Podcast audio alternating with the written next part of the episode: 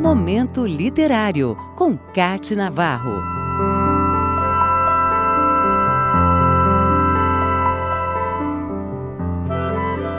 Uma escritora que ama os livros e as crianças.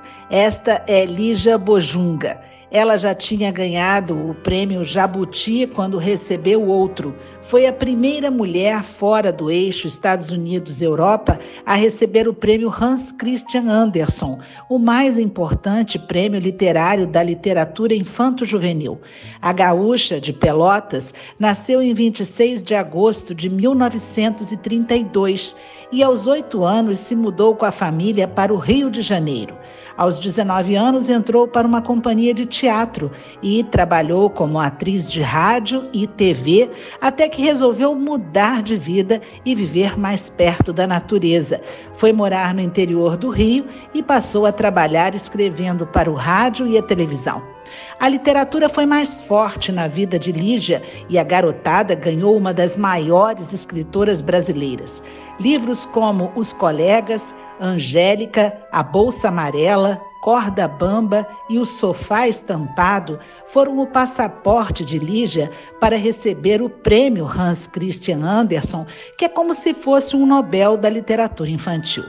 Em 1996, Lígia publicou o livro Feito à Mão, uma obra produzida de forma manual, com papel reciclado e fotocopiado. Escreveu ainda A Cama e O Rio e Eu.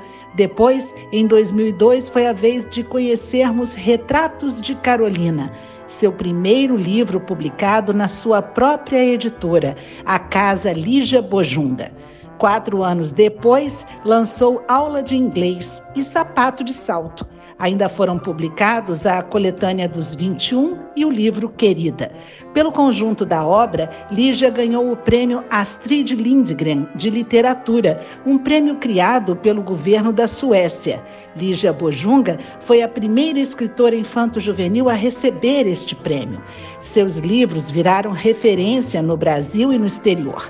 Há 15 anos, ela criou a Fundação Cultural Lígia Bojunga, com o objetivo de tornar o livro mais popular no Brasil.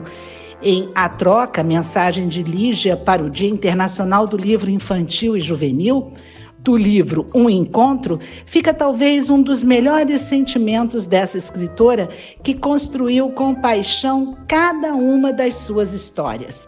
Eu termino este momento literário com esse texto que diz o seguinte: Para mim, livro é vida. Desde muito pequena, os livros me deram casa e comida. Foi assim. Eu brincava de construtora. Livro era tijolo. Em pé fazia parede. Deitado fazia degrau de escada. Inclinado encostava num outro e fazia telhado. E quando a casinha ficava pronta, eu me espremia lá dentro para brincar de morar em livro.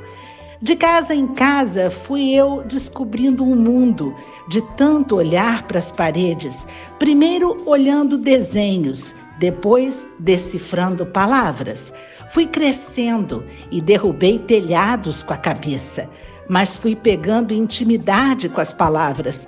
E quanto mais íntimas a gente ficava, menos eu ia me lembrando de consertar o telhado ou de construir novas casas.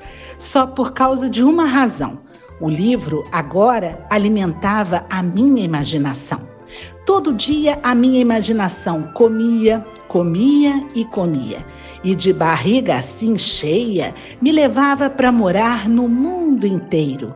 Iglu, cabana, palácio, arranha-céu, era só escolher e pronto, o livro me dava.